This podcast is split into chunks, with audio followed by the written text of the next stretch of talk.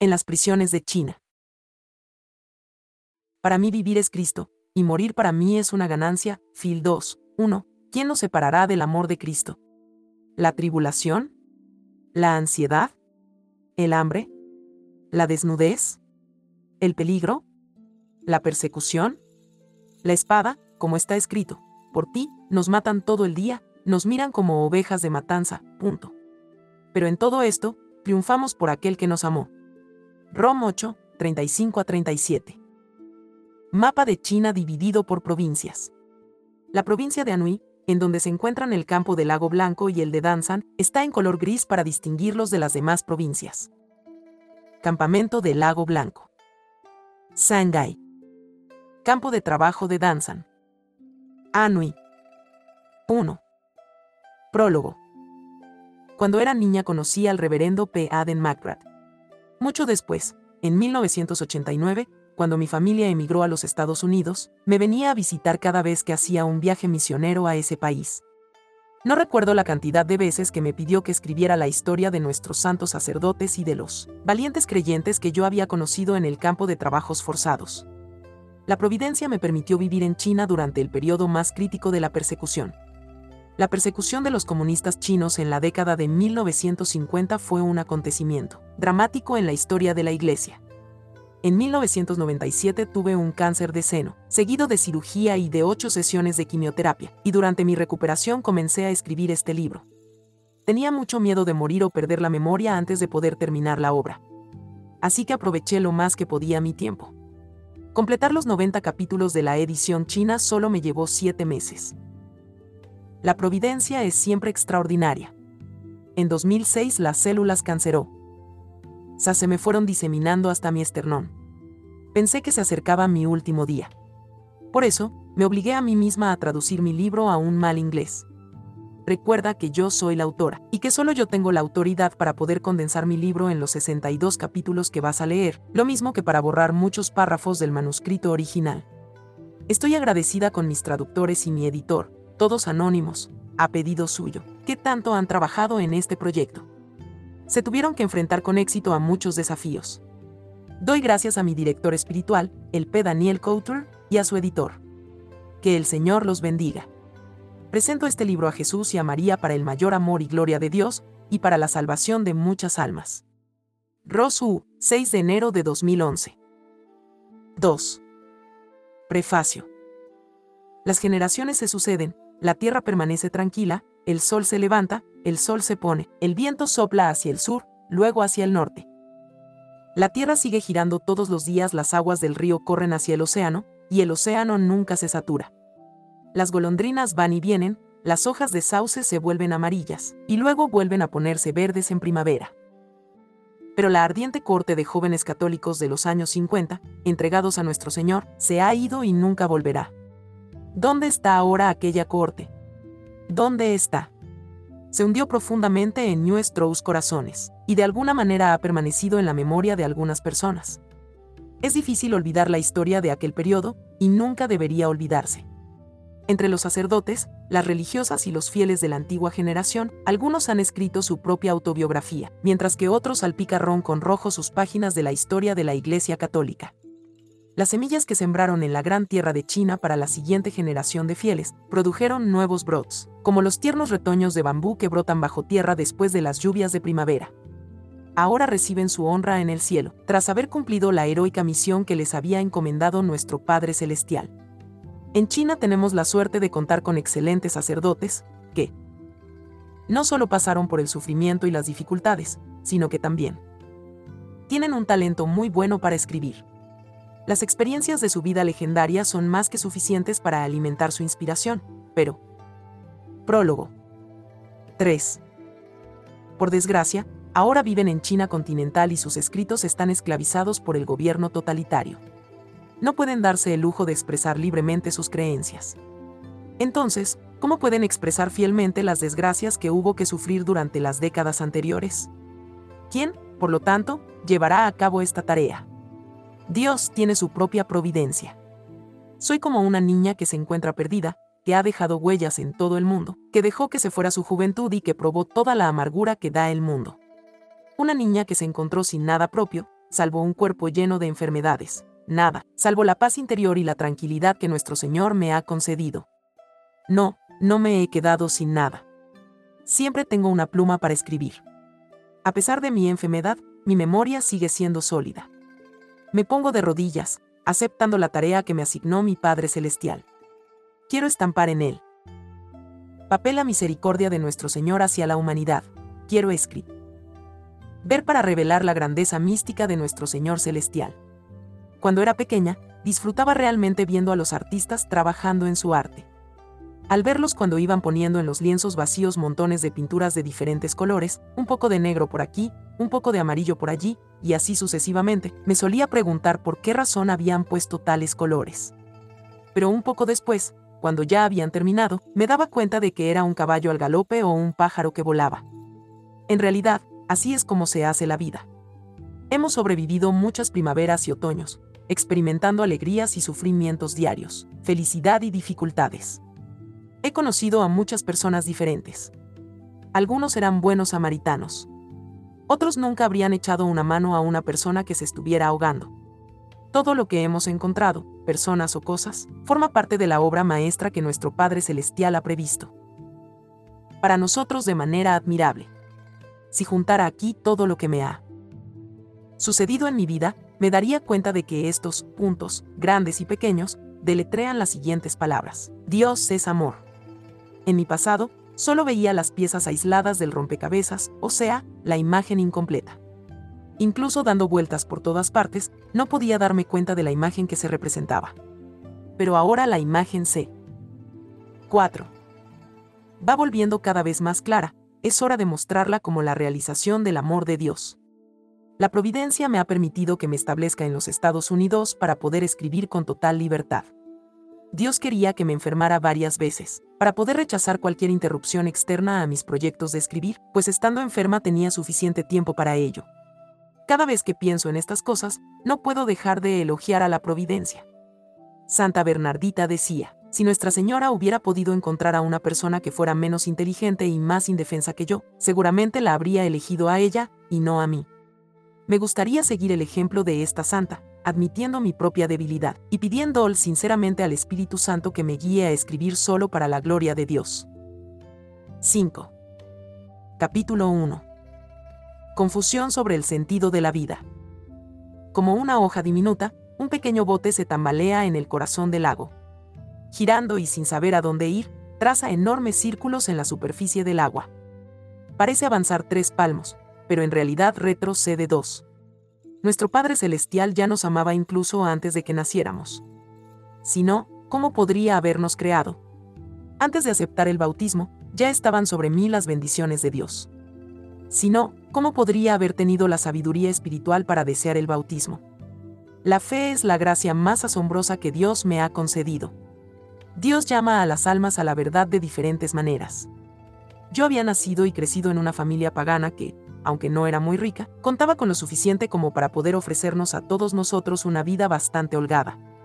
Como nunca había tenido contacto con familiares o amigos que vivieran en absoluta pobreza, nunca había experimentado personalmente el sabor amargo de la privación.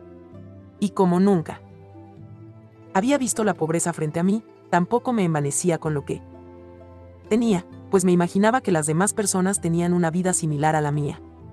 Las escuelas primarias y secundarias a las que asistí estaban a cargo de las hermanas del convento del Sagrado Corazón. La escuela primaria del Sagrado Corazón y la escuela secundaria La Aurora, para chicas, eran conocidas como escuelas para familias nobles o de personas electas. Las tasas de matrícula eran tan altas que una familia común no podía pagarlas cuando estaba en la mencionada escuela secundaria. Los valores monetarios se devaluaron drásticamente justo antes de que los comunistas se hicieran cargo de China, y un día me encontré una bolsa de cáñamo llena de billetes en el cuarto de reservas. Entonces, mis padres me dijeron que era el dinero que nuestro conductor tenía que llevar a la escuela, a pedido de mi padre, para pagar mis cuotas escolares, las de mis dos hermanas y una sobrina nuestra, y eso por solo un trimestre. En las prisiones de China. 6 me resultó una gran sorpresa saber que teníamos que pagar para ir a la escuela, y que tal cosa suponía una suma tan grande. Con esta anécdota puedes darte cuenta de lo poco que sabía sobre la sociedad y lo ingenua que era. En aquel entonces, cuando no estaba en la escuela, pasaba el tiempo en el cine. Los domingos, A veces veía tres películas el mismo día. Perderme una comida no me importaba, pero sí una película. Recuerdo haber visto ocho veces en total lo que el viento se llevó. Vi también el puente de Waterloo, Jane Eyre y algunas más, al menos cinco veces cada una. Incluso podría repetir de memoria algunas escenas. Escribía frecuentemente a las estrellas de Hollywood y algunas veces me enviaban sus fotos autografiadas, que yo consideraba tesoros valiosísimos. Ahora me digo a mí misma que tonta era. Veneraba a aquellas estrellas como ídolos, y ellas ni siquiera sabían quién era yo. Las películas y los cines. Era la ocupación en la que gastaba la mayor parte de mi energía y de mi tiempo, pero a cambio me proporcionaran innumerables momentos de ilusión y de confusión. El dinero no puede comprar la felicidad. El mundo material solo nos ofrece placeres temporales. La fama y el estatus social son nubes que se pasan en un abrir y cerrar de ojos. Si no, ¿por qué se suicidan algunos multimillonarios y estrellas de moda? Si la riqueza pudiera satisfacer los deseos de su corazón, ¿por qué siguen el camino de la autodestrucción? Tan pronto como comencé a recordar cosas conscientemente, me di cuenta de que el tiempo pasa lo mismo que el agua de un río. No se puede detener ni tampoco acelerar. Los hermosos copos de nieve relucientes brillan como cristales, pero se deshacen tan pronto como se topan con un soplo de aire cálido la luna está continuamente aumentando y disminuyendo, anunciando así a la humanidad que el tiempo pasa constantemente. Cuando era niña, la época del año más ansiada era el año nuevo lunar. Era la época de festividades, cuando la gente preparaba deliciosas empanadas de carne de cerdo y arroz, o empanadas dulces, y mataban pollos y patos para comer. Los niños teníamos mucha suerte. Comíamos muchos caramelos y semillas de melón seco, mientras nos divertíamos con los fuegos artificiales. Conseguíamos lo que queríamos. Cuando íbamos a presentar nuestros respetos de Año Nuevo a las personas de más edad de la familia, nos ofrecían bolsitas rojas con dinero de la suerte. No hay nada que pueda poner tan contento a un niño como confusión sobre el sentido de la vida. 7. El Año Nuevo chino. Sin embargo, todas las cosas pasan. Por muy feliz que sea, el Año Nuevo siempre acaba pasando mientras esperamos su llegada, aunque intentemos acelerar la Tierra con un látigo en la mano, la Tierra no se moverá ni un centímetro. Siempre gira a su propio ritmo, de una manera lenta y ordenada, sin cambiar. Cuando llegaba el año nuevo, queríamos atar la Tierra y hacer que se pusiera más lenta. ¿Podría acaso haber hecho caso de lo que le pedíamos? Después de todo, nada en la Tierra dura para siempre. También yo deseaba que las personas no se muriesen nunca, para poder disfrutar nuestras vidas en este mundo, una vida tras otra. Sin embargo, a medida que crecía, me fui dando cuenta de que todos tenían que morir algún día. Los humanos se ven obligados a tener una comprensión más realista de todas las cosas en esta vida, pues si no, resulta duro imaginar que conflictos horribles y que contradicciones existen de hecho entre los hombres. Divagaba y mi mente estaba confundida. ¿Dónde podría encontrarla? ¿Fuente real o el verdadero sentido de la vida? ¿Dónde estaba la verdad que permite vivir para siempre? 8. Capítulo 2. Investigación. Cualquiera que sea la dirección en que sopla el viento, el barco de vela al que impulsa se ve obligado a dejarse llevar al gusto de aquel. Para una persona que busca la verdad, incluso las cosas pequeñas se convierten en un paso para conocer a Dios. El Espíritu Santo me guiaba constantemente. Fue él el que me ayudó a entender la naturaleza temporal y la vanidad del mundo. A partir de aquel momento, decidí buscar la verdad. Como todo el mundo sabe, la mayoría de las familias en China siguen las costumbres budistas. Mi familia no era una excepción. Durante el Año Nuevo chino u otras fiestas importantes, las personas van al templo a adorar a Buda, pidiendo una vida próspera o tener hijos. Sin embargo, fui descubriendo que habría sido bastante fácil obtener tales cosas por otros medios. Bastaría, por ejemplo, en mi opinión, buscarlas en una persona rica o consultando a un médico experimentado.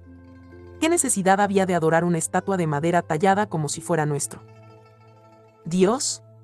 Cada año nuevo chino, iba al templo de la ciudad, acompañada por mi madre. En cada esquina se levantaba un humo espeso, que dificultaba la respiración.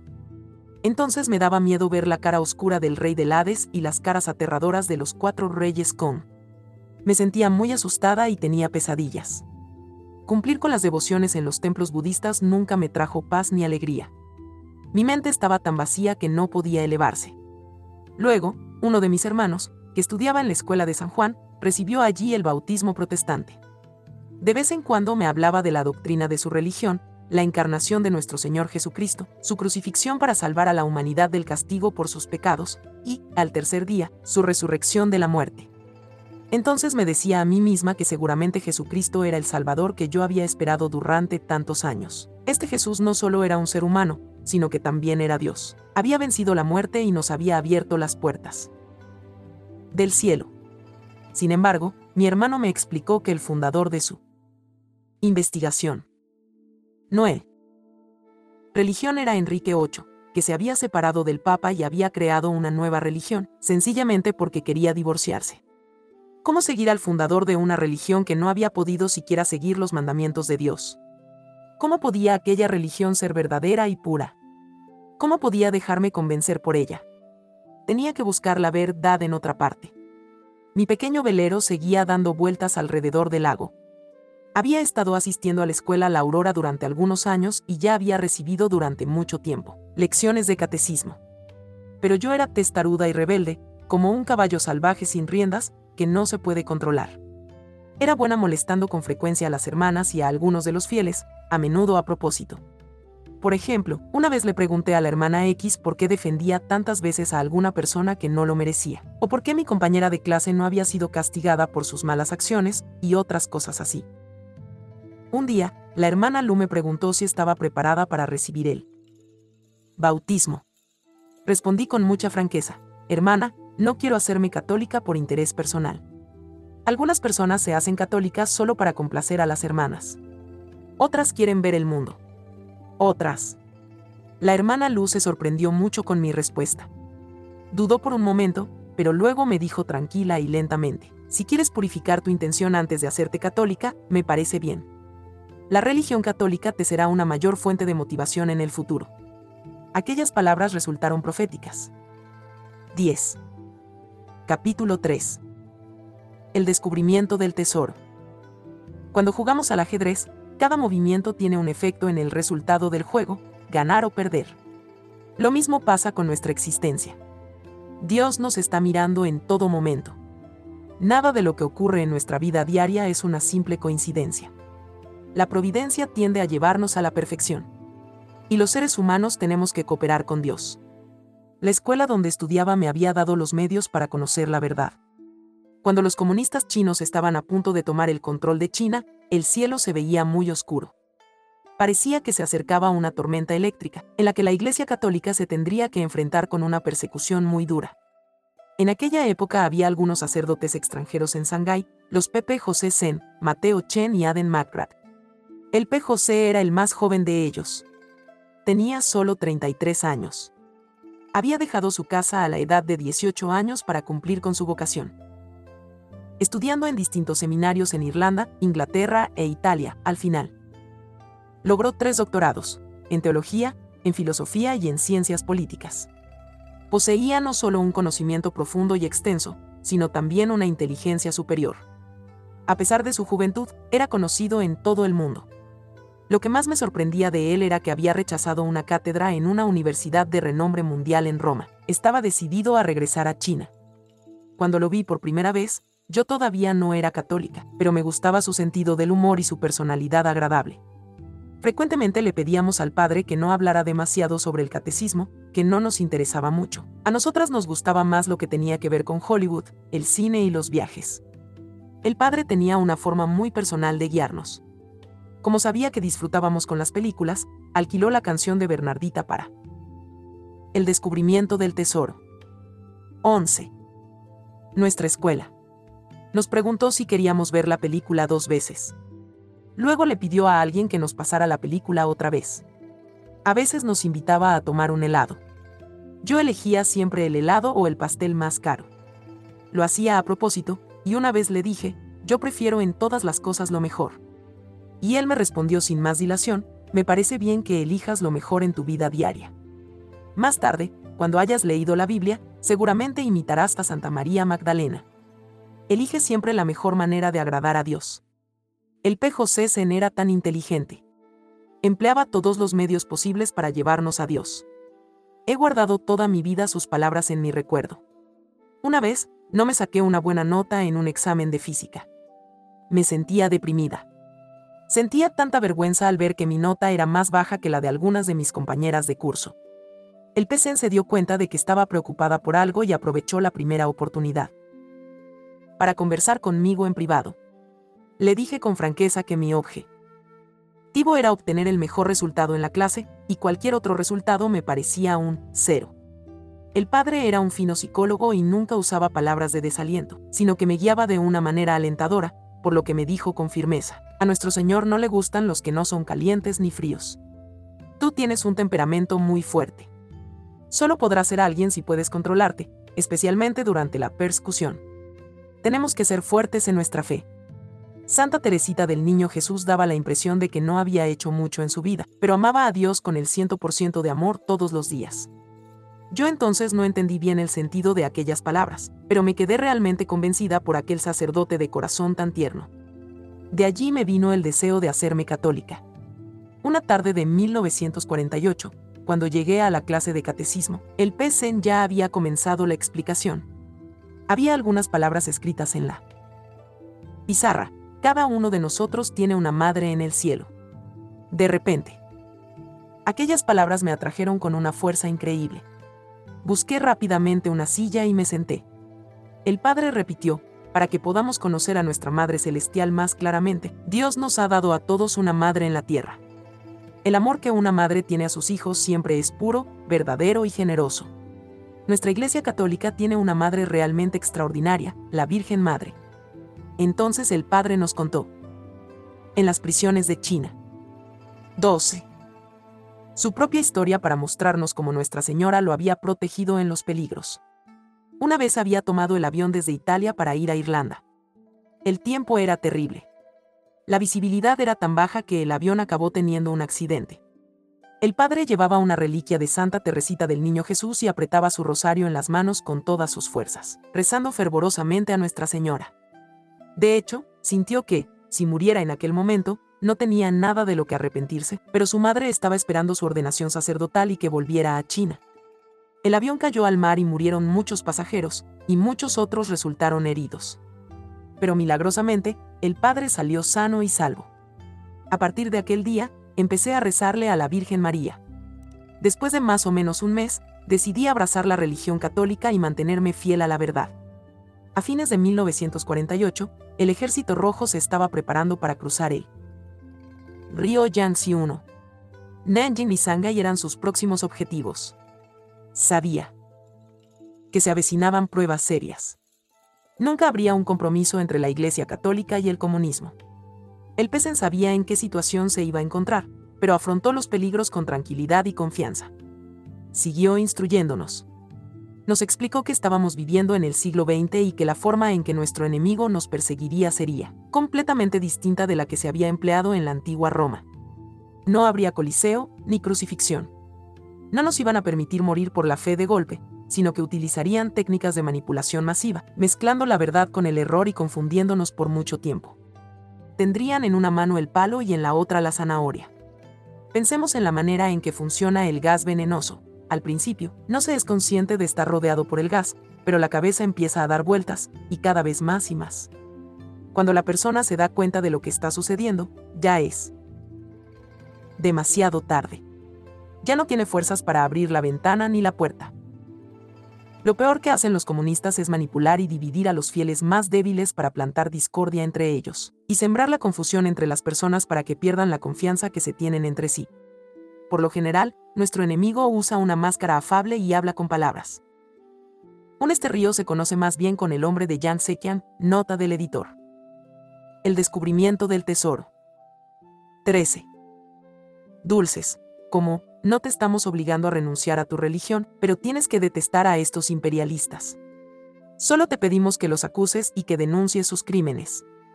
Las personas que tienden a ser débiles en su fe acaban traicionando a las demás, provocando que las arresten. Pero los comunistas disimulan estas acciones y las presentan como actos que son fruto del amor a la patria y a la iglesia. Recuerdo claramente que antes de mi bautismo, el PSN me preguntó muy en serio si estaba dispuesta a sufrir por la fe, incluso si me arrestaban. Me preguntó, ¿por qué quieres ser católica en este momento tan crítico? te estás buscando problemas. ¿Estás dispuesta a derramar tu sangre por tu fe? Yo le respondí breve pero firmemente, como he conocido a Dios, no quiero traicionarlo. No me importan las circunstancias. Estoy dispuesta a morir por mi fe católica. Nuestra iglesia católica es tan maravillosa. Padre, usted canta a menudo la canción de Bean. Crosby, Going My Way 1. Estoy segura al seguirle. El padre me pidió algo.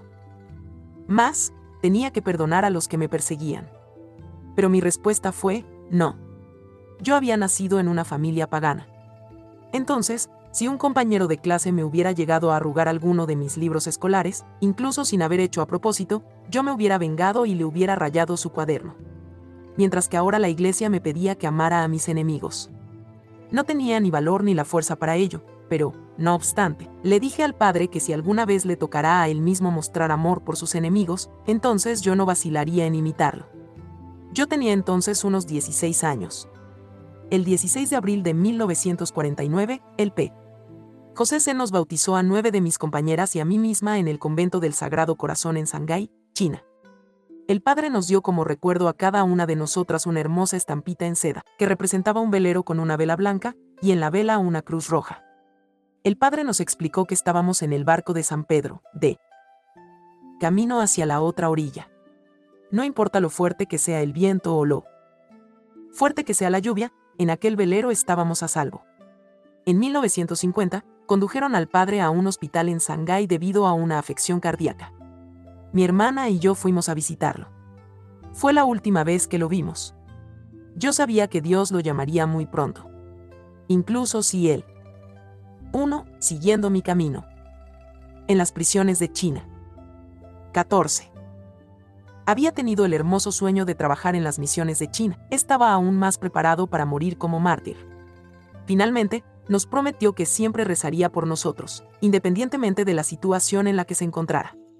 En 1953 recibí una carta de mi hermano que vivía en Hong Kong.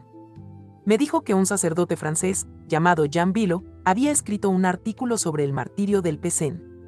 Así fue como me enteré de su muerte. ¿Quién era aquel. Jean Vilo? Era un jesuita que había trabajado durante muchos años en un orfanato en Shanghái. Fue detenido y luego encarcelado durante dos años por los comunistas chinos, y acabó siendo el primer sacerdote en ser deportado en 1953. Cuando llegó al aeropuerto de Hong Kong, no solo estaba vestido de harapos, sino que tenía uno de sus zapatos completamente roto. Uno de los oficiales de la oficina de inmigración le pidió que le mostrara su visado, cosa que no pudo hacer. Luego se negaron a dejarlo entrar a Hong Kong. Él les siguió, explicando que era un sacerdote. Al final, le permitieron llamar a la oficina de los jesuitas en Hong Kong, y para sorpresa de todos, en 15 minutos, una gran cantidad de iglesias empezaron a tocar las campanas. Era su forma de dar la bienvenida al Pebilo. Enseguida llegaron los jesuitas al aeropuerto, trayéndole un par de zapatos nuevo y ropa limpia para dar la bienvenida a un hombre tan destacado. El artículo del Pebilo contaba que, estando enfermo y en el hospital de la prisión de Shanghái, había conocido a un sacerdote moribundo, el P. José Zen. Procuró acercarse a la cama del Pecén para administrarle los últimos ritos. El Pecén se veía muy tranquilo y en paz. Sus últimas palabras fueron que él nunca había acusado a nadie, ni había dado información que pudiera haber perjudicado a nadie. Perdonó a todos sus perseguidores. Luego abrió los brazos en cruz y dijo, somos seis. Todos somos mártires de Cristo. Entre estos seis sacerdotes figuraban los PP. Mateo Chen y Hou habían trabajado juntos en la oficina católica Zen. Tral en. Todos ellos habían sido arrestados, y todos murieron en la cárcel. Lo que el PC me había dicho era lo que realmente pensaba. Ahora me correspondía a mí imitarlo como mi mejor ejemplo, y seguir sus pasos hasta mi último aliento. 15. Capítulo 4 la Legión de María. Vanguardia de la Iglesia. Todos los que quieren dañar a la Iglesia atacan primero a Nuestra Señora. Hacen como la serpiente, a la que Dios dijo, pondré enemistad entre ti y la mujer, entre tu descendencia y la suya, ella te aplastará la cabeza y tú le acecharás el talón. Gen 3, 15. En 1949, el Partido Comunista Chino, PSC, tomó el poder en la parte principal de China. En aquel tiempo, un sacerdote irlandés, misionero de San Columbano, el P. Aden Makra, había venido a China y fundado cientos de presidia de la Legión de María en Shanghái, Beijing, Aike, Yanjin, Guangzhou, etc. El P. Aden Makra no fue inmune a las críticas, algunas de las cuales venían incluso del clero católico. Algunas personas decían que ya había muchas organizaciones para ayudar al incremento de la devoción a la Santísima Virgen. Otras argumentaban que la mayoría de los legionarios eran adolescentes, la mayoría de los cuales encajaban en el estereotipo de jóvenes ligeros y que eran colabo. Radores mediocres para cualquier trabajo apostólico. El P. Aden. McGrath ignoró todas estas críticas y oposiciones. Continuó trabajando en un ambiente muy tenso fundó cientos de presidia en toda China. En particular, fundó seis en mi escuela, La Aurora, para chicas, en Shanghái. En total, éramos más de 100 miembros activos. Muchas de nosotras habíamos nacido y crecido en familias paganas. Algunas se habían bautizado hacía tan solo unos meses o apenas dos años, y teníamos entre 15 y 18 años, lo que suponía una doble cruz que habría que llevar durante la persecución. Nuestra Señora elige especialmente a los más débiles. A nosotras nos pidió que fuéramos misioneras, pero también que pasáramos por pruebas y sufrimientos por causa de nuestra fe. De 1949 a 1951, el PSC se preparó para contrarrestar a la Iglesia Católica. Esperábamos, observábamos y nos preguntábamos qué métodos usarían para perseguirnos. En las prisiones de China. 16. Fue realmente sorprendente ver que la joven Legión de María era el objetivo principal del PSC. Quizás pensaban que la Legión de María se había establecido sin una base o apoyos sólidos. O quizás asumían que los jóvenes legionarios no tendrían suficiente valor y fuerza para resistir tentaciones y asaltos. Se habían tal vez imaginado que, si sucumbían los legionarios, se produciría un efecto dominó, de modo que todos los católicos en China se someterían. El 8 de octubre de 1951 seguirá siendo el día más inolvidable de mi vida. Casi todos los periódicos de China publicaron la siguiente noticia, en letra grande y en la portada. La Legión de María es una organización contrarrevolucionaria. Todos sus miembros deben acudir a la oficina de seguridad para registrarse. En todas las calles, en la pared de afuera de cada sucursal de la oficina de seguridad, pusieron un gran cartel que decía lo siguiente, Oficina de Registro de Legionarios. El gobierno lanzó una campaña de propaganda a gran escala, pero tuvo poco éxito. Solo unas pocas familias rogaron a sus hijos que fueran a la oficina a registrarse, porque temían que, si no se registraban, castigarían severamente a toda la familia. Los padres lloraban e incluso llegaron a ponerse de rodillas para suplicar a sus hijos que se registraran. En 1951, arrestaron a algunos miembros prominentes de la Legión, incluidos el presidente y el vicepresidente del Senado de Shanghái. Uno de ellos, Francisco Zen, fue condenado a 12 años de prisión. Tenía siete hijos. La menor de sus hijas nació después de su arresto. Más tarde lo condenaron a muerte en un juicio público en 1960, después de que un representante oficial del partido lo sorprendiera enseñando la fe a sus compañeros de celda. Un feligrés que había estado encarcelado en la misma prisión que el señor Zen me dijo que cuando los guardias vinieron para conducirlo a la ejecución, permaneció muy tranquilo y al salir de su celda hizo la señal de la cruz, como un mártir. De hecho, fue un mártir, con mayor mérito aún, pues tenía una buena familia, una esposa amable. Y siete hijos. Se los ofreció todos a Dios para mantener su fe. En aquel momento, muchas familias católicas fueron expulsadas de Shanghái a provincias remotas y subdesarrolladas, como Xinjiang o Mongolia. El gobierno ya no les permitió regresar a Shanghái. Muchos perdieron sus trabajos o fueron expulsados de sus escuelas. Yo misma. La Legión de María, vanguardia de la Iglesia. 17. Fui expulsada de la universidad por no registrarme como miembro de la Legión de María. Nos animábamos mutuamente. Nuestro lema era, soy toda tuya, mi reina, mi madre, y todo lo mío es tuyo. Teníamos la absoluta certeza de que éramos los hijos predilectos de Nuestra Señora. Ella nos protegería en todo momento. Nuestra arma era rezar el Santo Rosario, lo más a menudo que pudiéramos. En 1951, durante el movimiento de persecución contra la Legión de María, yo me preparaba constantemente para sufrir un arresto. Me habían dicho que en la cárcel no se les permitía a las mujeres llevar cinturón ni enaguas, porque las autoridades temían que los presos se suicidaran. Entonces mi madre me hizo pantalones y ropa interior elástica, y una chaqueta de algodón forrada con botones y sin cremallera. Mi hermana y yo pusimos esta ropa en un paquete pequeño, con jabón, pañuelos de papel, cepillo y pasta de dientes, etc. Cerré el paquete con un papel blanco, en el que escribí, con pincel y tinta negra, en grandes letras chi. Nas, Dios nuestro Señor por encima de todo. Colocamos estos paquetes debajo de nuestras almohadas. Todas las noches durante mi meditación, me preguntaba si durante el día había realmente preferido a mi Padre y Celestial a todas las demás cosas. Cada vez que oíamos el timbre de la puerta principal, mi hermana y yo nos decíamos, quizás nos ha llegado la hora de irnos. Rezar y mantener la fe. Mis padres, y especialmente mi padre, sufrieron mucho durante aquel tiempo inquieto. Día y noche tenían que lidiar con el miedo y la ansiedad. Bajo el peso de tanta esperanziosa e incertidumbre, mi padre, que era una persona bastante nerviosa, fue finalmente víctima de un derrame cerebral. Murió unas pocas horas después.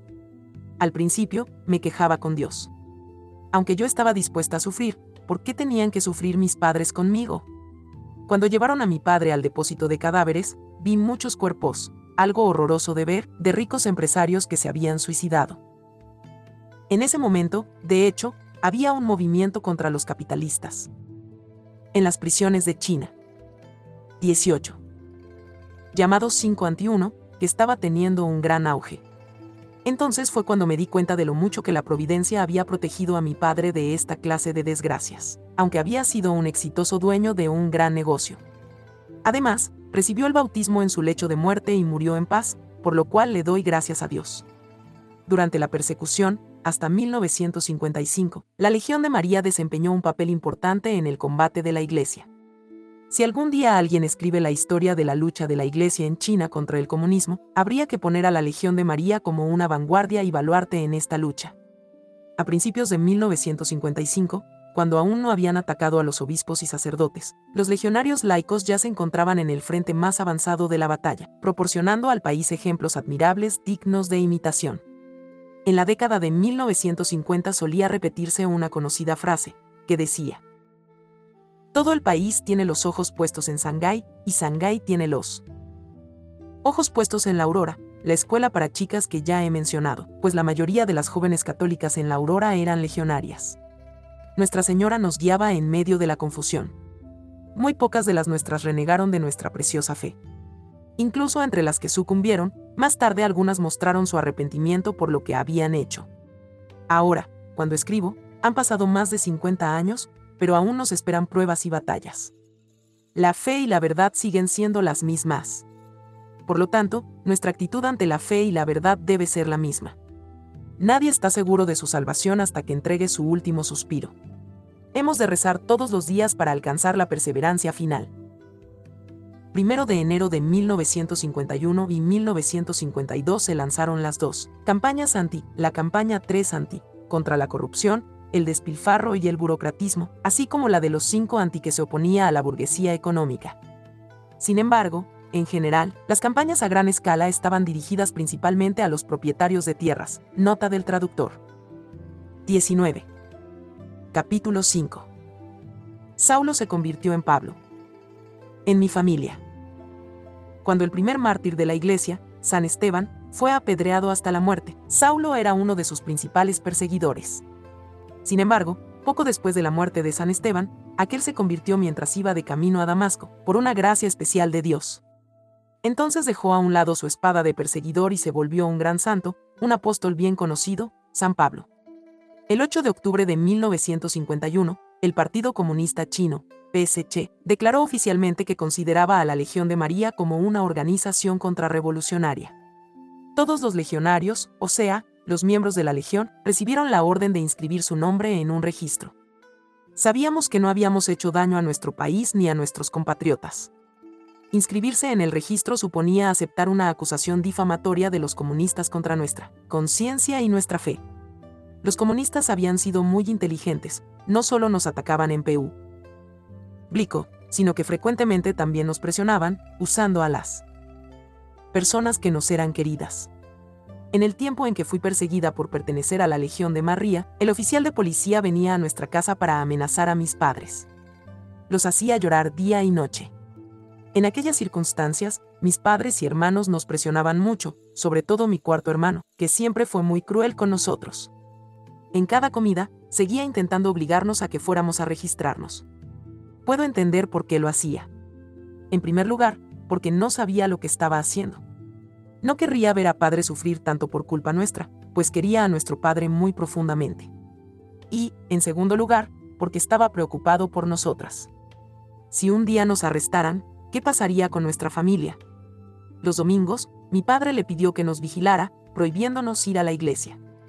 Eso nos puso muy tristes, sí, y por eso mismo, yo detestaba a mí. En las prisiones de China. 20.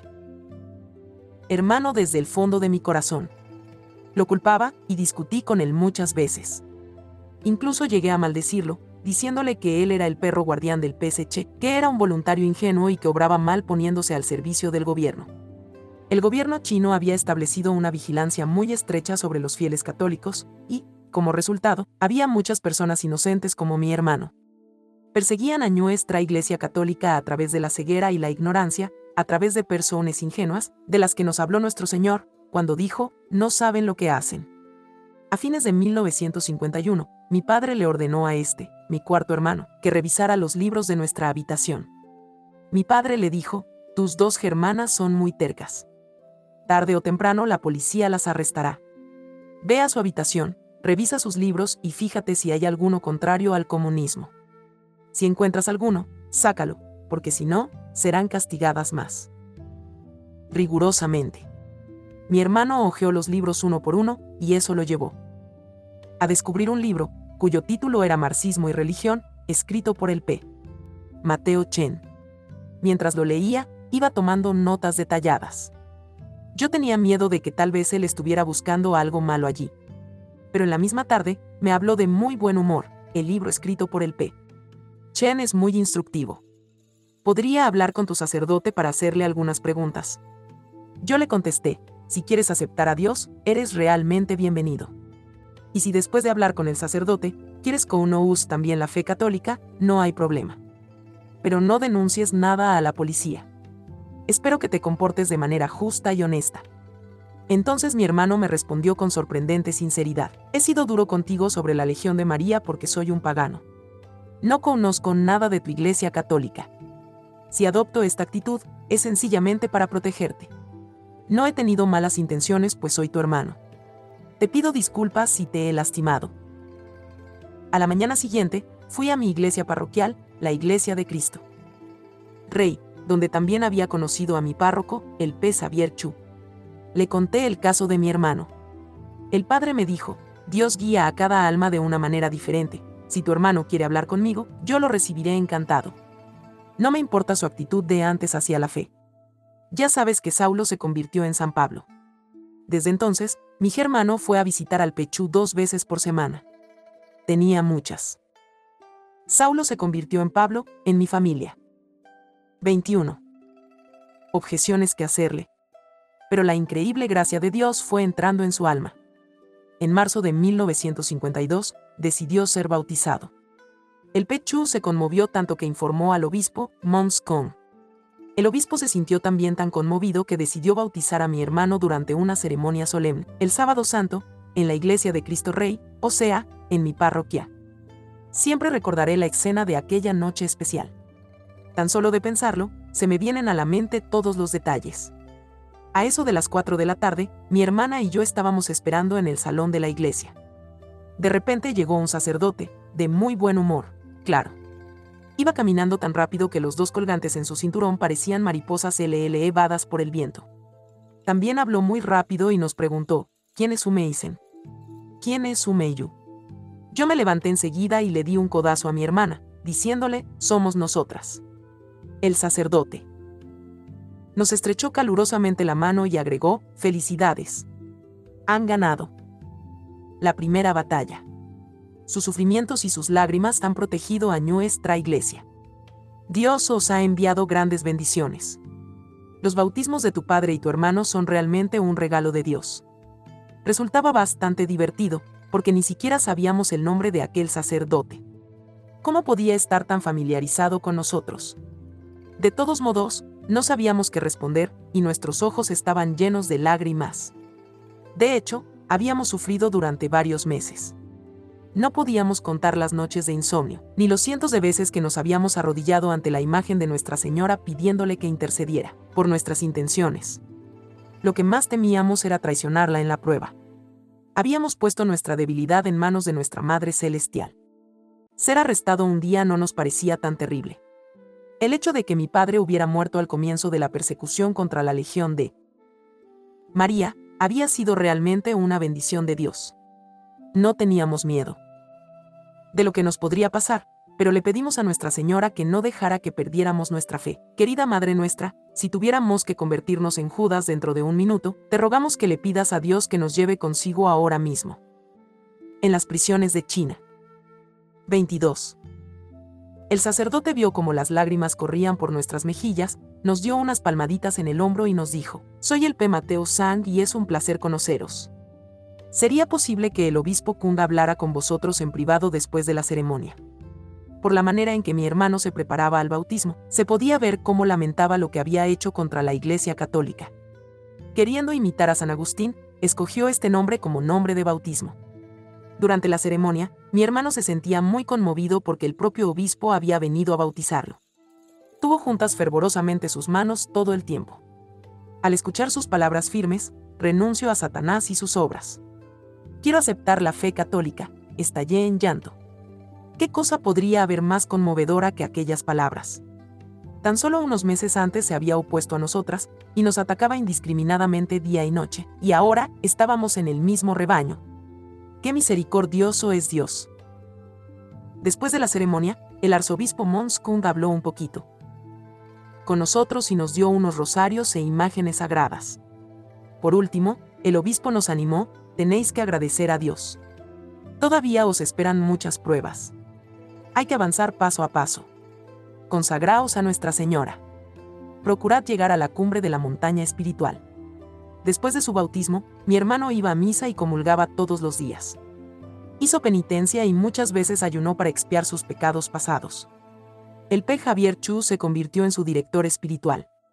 En cada ocasión, felicitaba a este miembro de la familia recientemente bautizado, en presencia de muchos feligreses. Agustín acaba de ser bautizado, pero mira cómo obra en él la gracia de Dios. Ama mucho a Dios. El comunismo iba progresando constantemente y la situación en China se iba volviendo cada vez más tensa. Como mi padre tenía un negocio en Hong Kong, le pedimos a Agustín que se fuera allí lo antes posible, pero él no quiso. Insistió en quedarse con nosotros. Nos decía, Prefiero estar aquí contigo que en el extranjero. Le explicábamos. Nosotros no podemos salir, pero tú sí. Cuando llegues allí, podrás trabajar en el negocio de papá. Si nos arrestan a nosotros, tú podrás apoyarnos. ¿Por qué escondernos todos en el mismo árbol?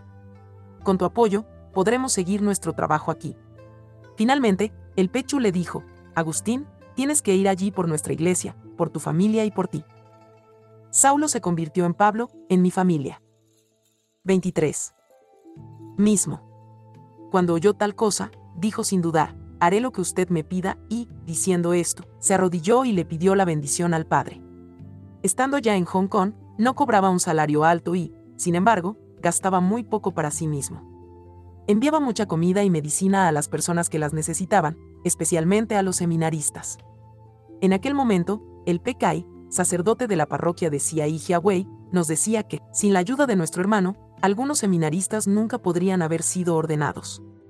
Cuando yo misma fui encarcelada en 1955, por la providencia de Dios, recibí muchos paquetes de comida de su parte.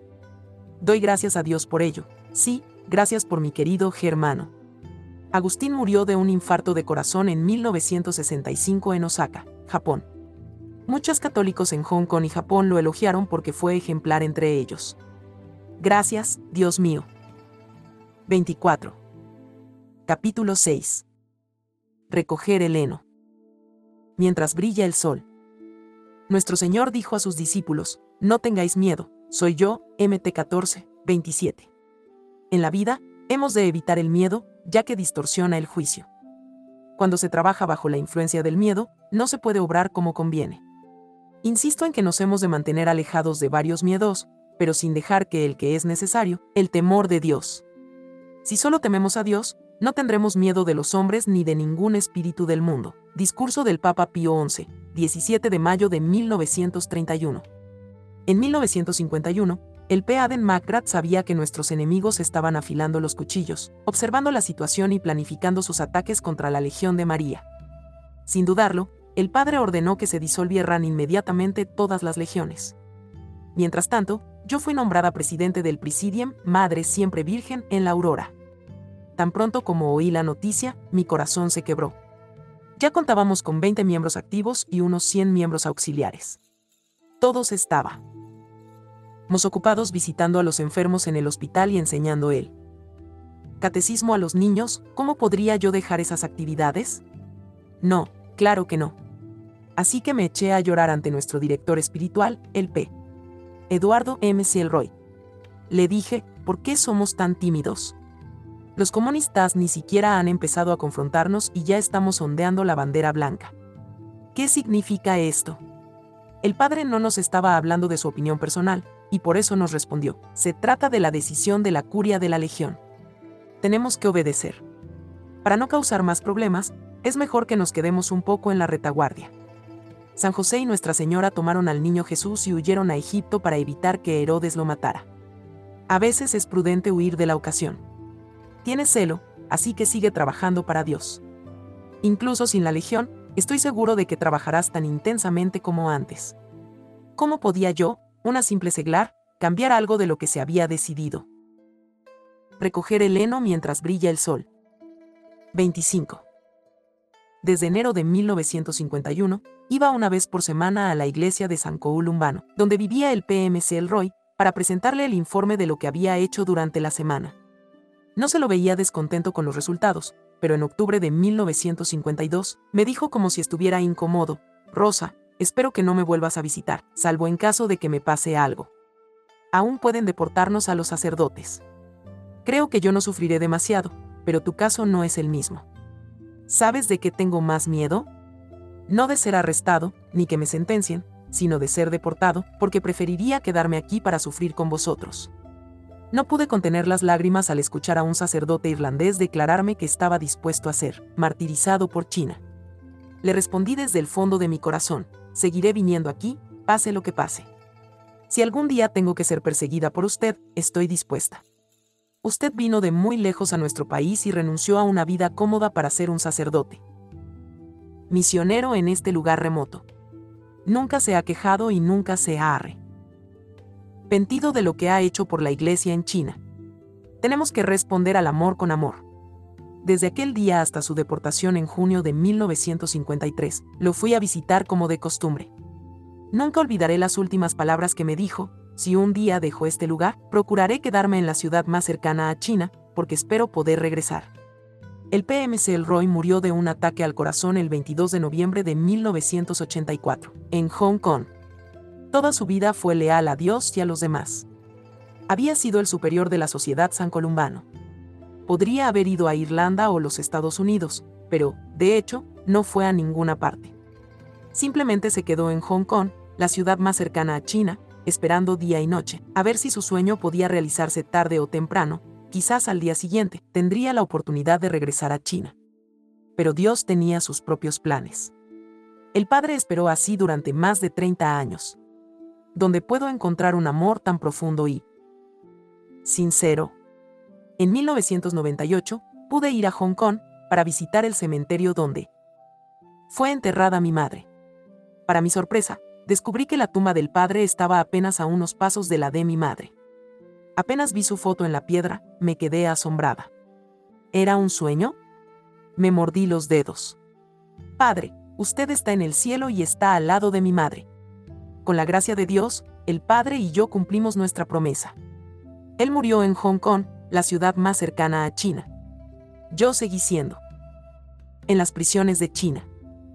26. La misma Rosa. No hice nada que pudiera perjudicarle. Alabemos a la divina providencia. Solo Dios puede realizar estas cosas. Ahora volvamos a 1951.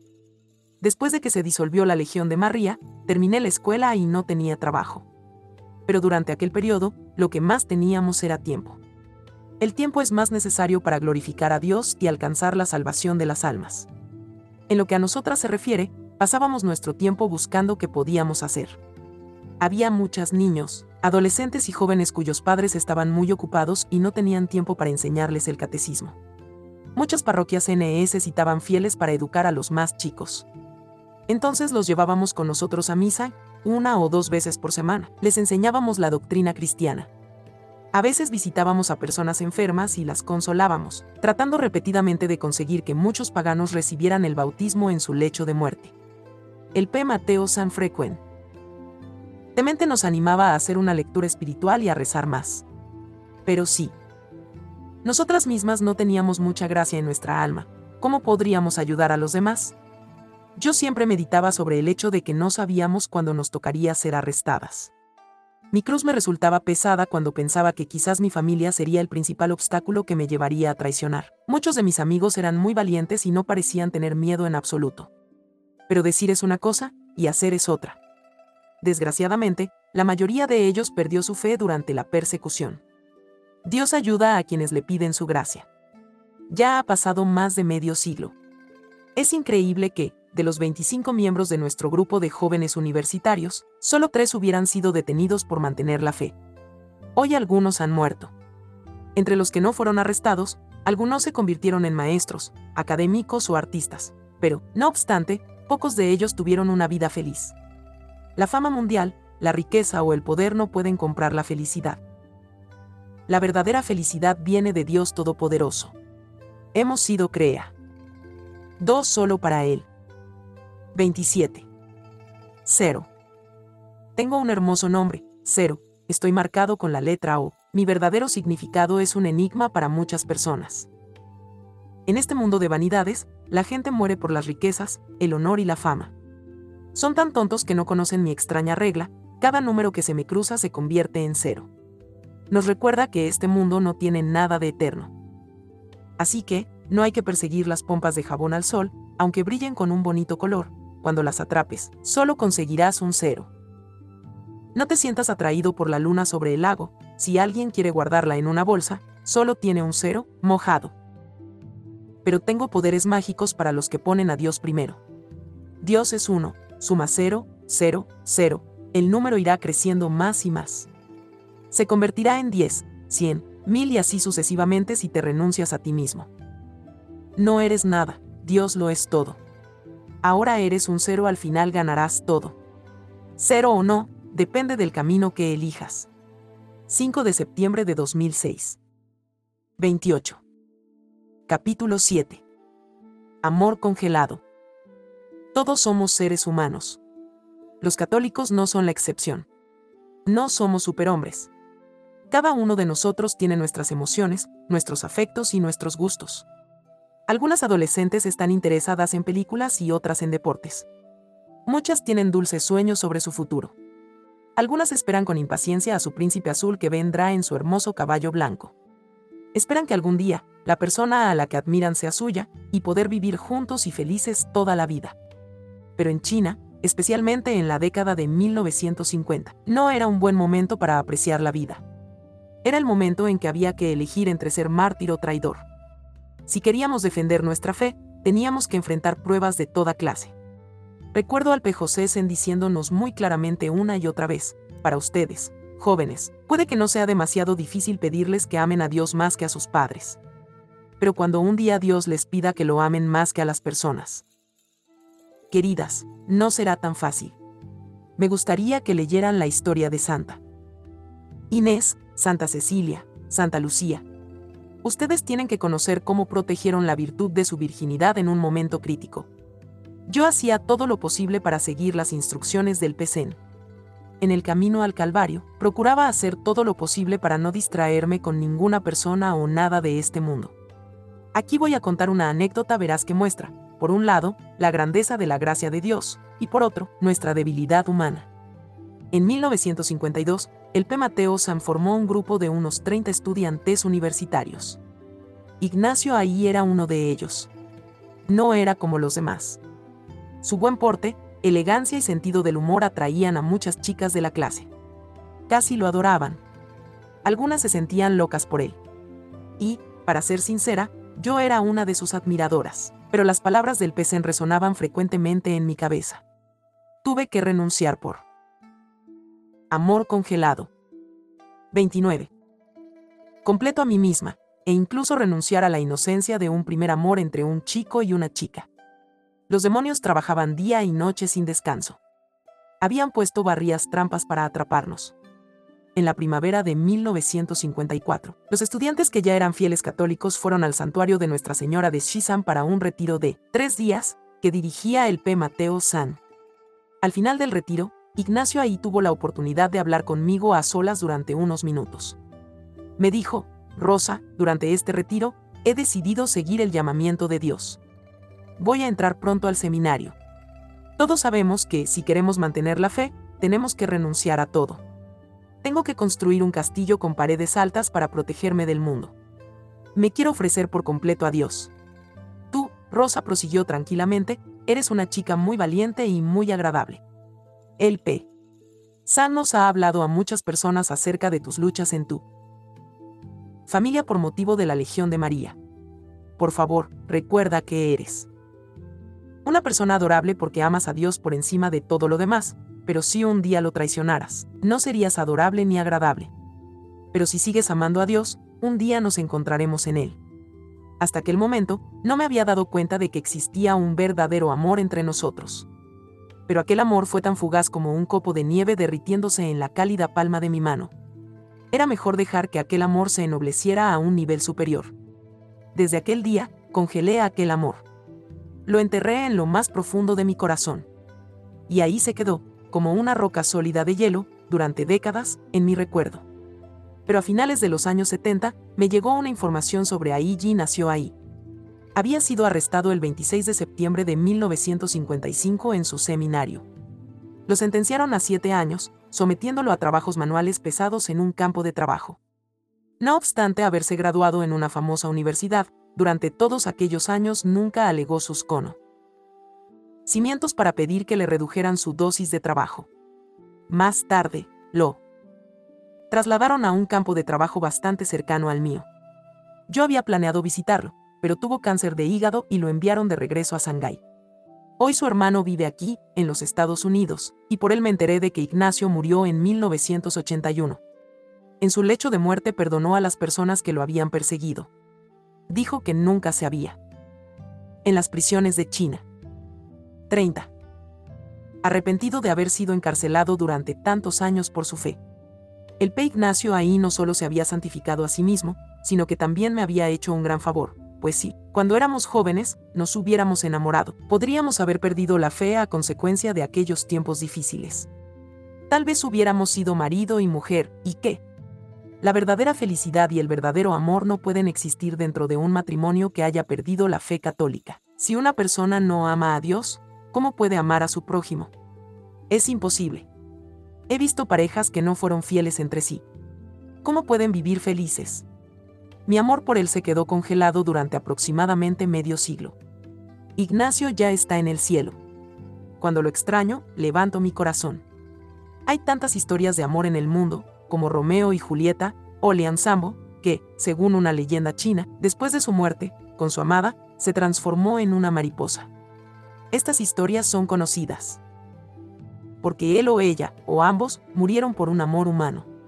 Quizás la Gente siente simpatía y empatía por estos personajes porque el amor que esperaban o merecían siempre les era inaccesible. Muchas veces, a nuestros deseos, cuando se cumplen, les sigue la decepción.